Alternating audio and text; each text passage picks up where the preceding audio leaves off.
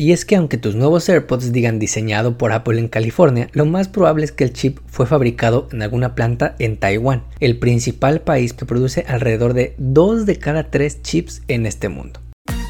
En el Taco Financiero Podcast hablamos sobre el poder de la educación financiera, economía y finanzas. Analizamos lo que está pasando en la economía y cómo afecta a tu bolsillo para que puedas tomar las mejores decisiones que beneficien a tu economía familiar. Prepárate, porque todo esto y mucho más escucharás solo aquí, en el Taco Financiero Podcast, junto al economista Enrique Castro, el mejor podcast en español sobre economía y finanzas. Bienvenidos.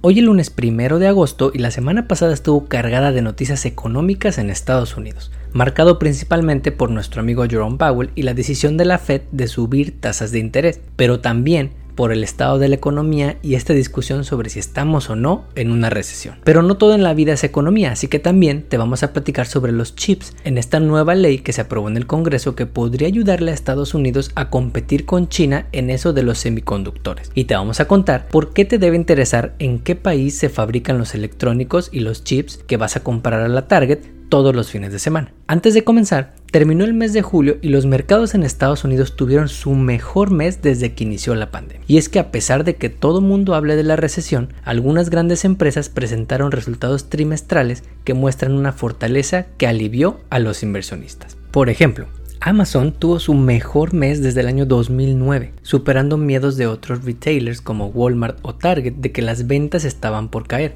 pero además su perspectiva hacia los próximos meses es bastante positiva, pues a diferencia de estos retailers, Amazon no tiene tantos problemas de inventarios. Debes saber que 57% de los productos vendidos en su plataforma de comercio, esa que usas todos los días para comprar cosas que no necesitas, vienen de third party merchants, por lo que no tienen que rematar sus productos como lo hacen Walmart o Target. Esto es una gran diferencia entre este gigante del comercio electrónico y otros retailers que tienen muchos inventarios en sus bodegas y que tienen este problema de que ya no estamos consumiendo lo que tienen en sus inventarios. Adicionalmente, ahora que estamos a nada del regreso a clases, seguramente estás pensando en la lista de útiles escolares y en los gastos que se vienen para llevar a los chamacos relucientes a la escuela. Pues de acuerdo con la Asociación Nacional de Ventas al Menudeo o la National Retail Association, las familias gastarán en promedio 864 dólares en este regreso a clases, principalmente por electrónico, ropa y zapatos.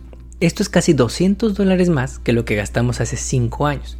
Y si quieres ahorrar algunos dólares, puedes comprar lo antes posible, aprovechar los tax-free weekends que existen por lo menos en 17 estados en el país, o comprar con los compadres útiles en el Samsung, el Costco y dividir el gasto para que salga más barato. Hoy más que nunca hay que cuidar cada dólar. Ahora sí, vamos con las historias de la semana. El Taco Financiero Podcast está en Internet. En Instagram, Facebook, Twitter y TikTok. Encuéntranos como arroba taco financiero o visita nuestra web tacofinanciero.com. Encuentra más data sobre contenidos, entrevistas y mucho más. Mantente en línea y siempre actualizado. tacofinanciero.com. Una idea del economista Enrique Castro.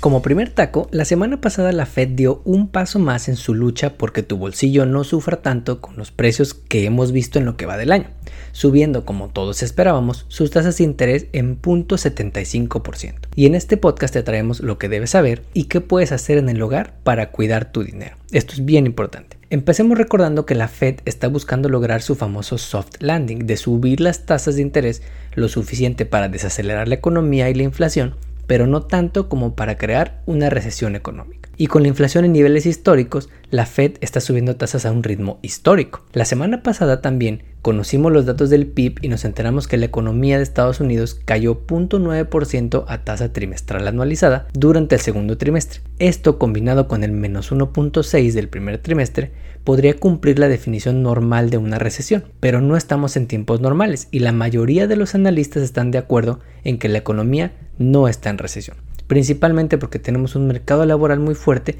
y un consumo que todavía está creciendo. El presidente de la Fed, Jerome Powell, lo dijo así, que no cree que estamos en una recesión. Todo este debate sobre si la recesión o no para nosotros es un poco irrelevante. Lo importante es cómo nos sentimos los consumidores y los hogares. Y la verdad es que la gran mayoría estamos sufriendo una inflación que no es cubierta con un aumento salarial del 2% como tu jefe te quiere vender. Y como dice la encuesta de Primerica que te platicamos la semana pasada, los hogares sí estamos preocupados por el aumento en el costo de la vida. ¿Por qué está siendo tan agresiva la Fed y tiene ya las tasas de interés 2% por arriba de como iniciamos el año? Por una palabra, expectativas. A la Fed le preocupan tus expectativas de inflación. Si tú esperas que los precios suban mucho de aquí a 3 o 5 años, ¿qué crees que vas a hacer hoy? Vas a querer negociar tu salario hacia arriba, negociar tus contratos hacia arriba, subir tus precios para prepararte para esa inflación. Y es como una profecía autocumplida, porque si todo el mundo espera eso y se prepara para eso y pide más salario y sube sus precios y aumenta el costo de sus servicios, ¿qué crees que va a pasar? Eventualmente sucede que los precios son más altos, entrando en un problema conocido como espiral de precios y salarios, en que los precios suben porque los salarios suben y los salarios suben porque los precios suben y así hasta el infinito y terminamos ganando 100 mil dólares pero gastando mucho más. Hay que recordar que si la Fed sube las tasas de interés de referencia, al hacerlo también suben todas las tasas de interés variables en la economía. La tasa de tu tarjeta de crédito, la tasa de tus nuevos préstamos una hipoteca variable y también el rendimiento si eres inversionista. ¿Qué hacer ante todo esto? Los hogares tenemos mucho poder para prepararnos ante este escenario de posible recesión económica. Como te hemos contado, en el taco financiero te recomendamos dos cosas que todos podemos tomar desde casa para cuidar nuestro dinero. La primera es la idea defensiva de gastar de manera más inteligente y si se puede por debajo de los ingresos. Revisa cuánto gastas al mes en cada cosa qué gastos realmente son necesarios y cuáles son más deseos que necesidades. Aprovecha descuentos como los tax free weekends que hay en esta época para gastar menos en el regreso a clases, revisa tu presupuesto para ver si hay algo en lo que puedas reducir el gasto, ahorrar o invertir. La nueva CEO de la Cámara de Comercio Hispana de Austin, Mónica Muñoz Andri, recomienda en un artículo de hace algunos años crear un emergency budget o un presupuesto de emergencia. Es decir, además de tu presupuesto regular, hacer uno de emergencia por si la cosa se pone fea recortando todo lo que se pueda y cubriendo las necesidades mínimas del hogar. Esta es una idea para defender nuestro dinero cuidando que los gastos y la deuda estén en un nivel sostenible. La estrategia ofensiva es concentrarnos en el dinero que entra al hogar. De qué forma puedes aprovechar lo que tienes en casa y las habilidades que tienes para tener ese ingreso extra. Por vender algo en el farmer's market, hacer una venta de garage, dar clases en línea. Si tienes un negocio y tus costos están subiendo, es razonable que subas también tus precios en la medida de lo posible. O pedir ese aumento en el trabajo que todo mundo está haciendo. Pues siempre hay algún extra que podemos hacer para aumentar el dinero que entra al hogar. Todo esto nos prepara para cualquier escenario en el que nuestra economía familiar se vea más afectada de lo que ya está siendo afectada y al mismo tiempo nos permite aumentar las posibilidades financieras para cumplir nuestras metas. Como dijimos la semana pasada, los grandes bancos en Estados Unidos están haciendo esto. Son optimistas hacia afuera, pero están empezando a crear reservas de dinero por si la cosa se pone fea. Como segundo taco, la semana pasada en el Congreso de Estados Unidos se aprobó una ley que busca ayudar a Estados Unidos a competir con China en una industria en la que en las últimas décadas nos hemos vuelto más dependientes del exterior, los chips o semiconductores. Siendo esta la razón principal de la Chips Act, ahora te vamos a probar las bolsas de dinero que se aprobaron la semana pasada, los números. 280 mil millones de dólares es el monto de dinero que aprueba esta nueva ley para desarrollar más industria de chips en Estados Unidos. De este monto, 200 mil millones de dólares se destinarán a investigación científica en temas como robótica, inteligencia artificial y otras tecnologías. También 52 mil millones de dólares irán a subsidios y créditos fiscales para empresas que se animen a fabricar chips en Estados Unidos. Ahora vamos al siguiente número, 64 es el número de senadores de los 100 que hay que votaron a favor de esta ley incluyendo milagrosamente a 17 senadores republicanos, que por fin se pudieron poner de acuerdo en algo y mostrar que hay apoyo de ambos partidos para aumentar la competitividad de esta industria y competir con China. Y aunque no lo parezca, mientras escuchas este episodio está rodeado de chips por todos lados. Tu televisión, tu estéreo, tu iPhone, tu refrigerador, lavadora, secadora, microondas, detector de humo, sistemas de alarma, tu impresora, bueno, hasta tu perro para cuando se te pierda, prácticamente en todos lados interactuamos con algún tipo de chip o semiconductor que básicamente hace que las cosas sucedan. Y es que aunque tus nuevos AirPods digan diseñado por Apple en California, lo más probable es que el chip fue fabricado en alguna planta en Taiwán, el principal país que produce alrededor de 2 de cada 3 chips en este mundo. Le sigue Corea del Sur con 15% del mercado, Estados Unidos con apenas el 7%, China con el 6% y párale de contar.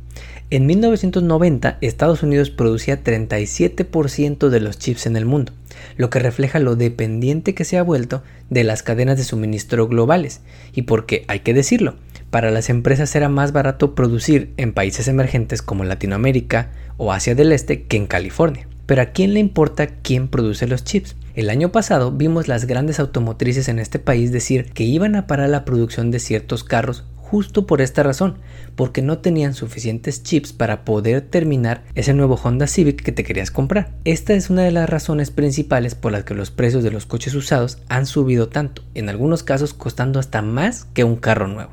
Si a eso le sumas que China dice que Taiwán, el principal productor de chips en el mundo, no es un país independiente, es parte de China y que lo va a anexar casi casi a la fuerza, siguiendo su doctrina de una sola China, la cosa se está poniendo muy tensa y podría llevar al traste a la industria de los chips a nivel global. En el taco financiero creemos que esta ley, la Chips Act, tiene un gran potencial de ayudar a Estados Unidos para reducir su dependencia del exterior en el tema crucial de los chips. Pero si damos un paso atrás y vemos el big picture, esto muestra una tendencia más grande en el comercio global. En las últimas décadas habíamos visto una integración de los países y un aumento en el comercio global para tener a todos los insumos necesarios en tiempo real, llamado Just-in-Time Supply Chains, favoreciendo lugares donde podías fabricar y transportar más barato tus productos. No es culpa de Taiwán o de países emergentes que las grandes empresas gringas y en el mundo deciden establecer fábricas allá, es básicamente porque era más barato hacerlo, la mano de obra es más barata y les daba más profits.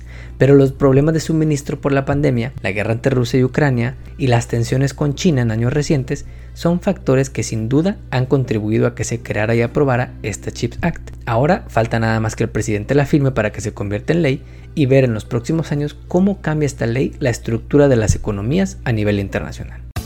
Hasta aquí llegamos por hoy. Nos despedimos hasta la próxima emisión de El Taco Financiero Podcast, junto al economista Enrique Castro. Todo sobre educación financiera para mejorar tu economía personal y lograr todas tus metas financieras. No olvides seguirnos en redes sociales para encontrar más novedades. En Instagram, Facebook, Twitter y TikTok. Encuéntranos como arroba taco financiero o visita nuestra web tacofinanciero.com. Hasta pronto. El podcast que acabas de escuchar, El Taco Financiero, refleja la opinión exclusiva del presentador o sus entrevistados y no representa la opinión de patrocinadores o terceros. El podcast tiene el objetivo exclusivo de informar y no busca promocionar la compra de acciones de empresas en específico. Tampoco es un reporte de investigación y no representa consejo legal o financiero.